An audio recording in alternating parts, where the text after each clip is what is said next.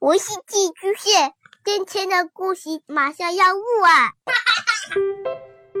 孩子的世界充满了色彩和欢乐，用有温度的声音讲你爱听的故事。白羊叔叔和大明的晚安故事。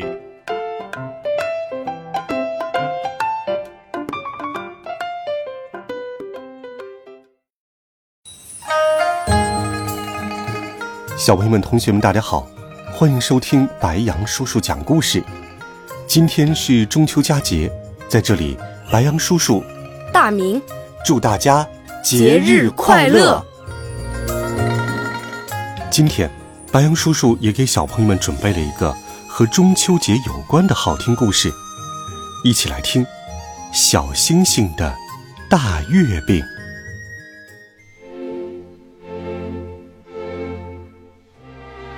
小星星的妈妈把刚刚出炉的大月饼挂到了空中，让它凉一凉。好了，小星星，我们花了好长时间，终于给你烤好了这块月饼。现在我来看看，你能不能让它保存的久一点。没有妈妈的同意，你不可以碰这块大月饼哟。能记住吗？嗯，能记住，妈妈。小星星点点头。小星星时刻都记着妈妈的话，无论是刷牙的时候、洗脸的时候，还是躺在床上的时候。可刚到半夜，小星星就醒了，他完全忘记了妈妈的话，心里只记得那块大大的月饼。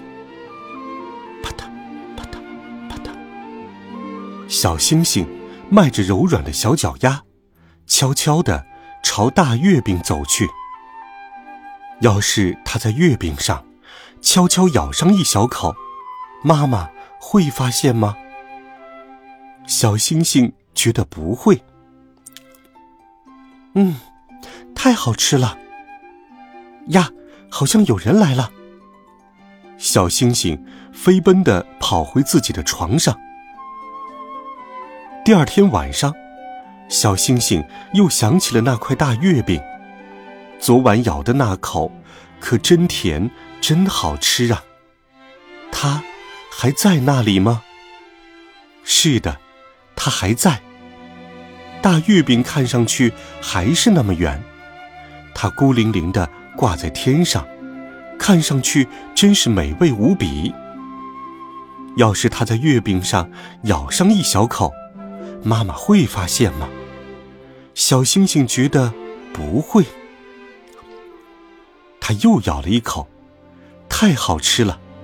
小星星飞奔回床上。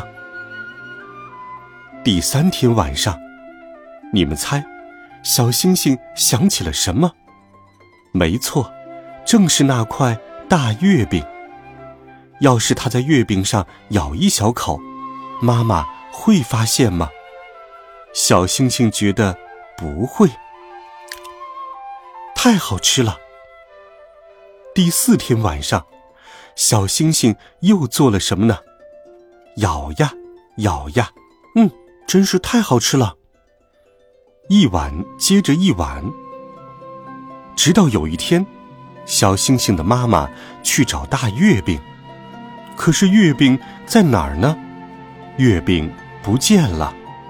那块圆圆的、发着光的月饼不见了，只剩下一连串闪闪烁烁的小碎屑散落在地上。小星星，妈妈摇着头说道，但她的嘴角却在微微上扬。你又把大月饼吃掉了，是不是？小星星抬起头。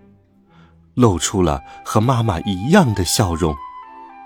是的，妈妈。小星星点点头。我们出发，再去做一块吧。你们猜，星星妈妈和星星宝宝做出的大月饼是什么呢？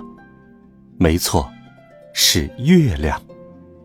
如果现在你抬头看天上，那一轮圆圆的月亮。正映照在美丽的天空上。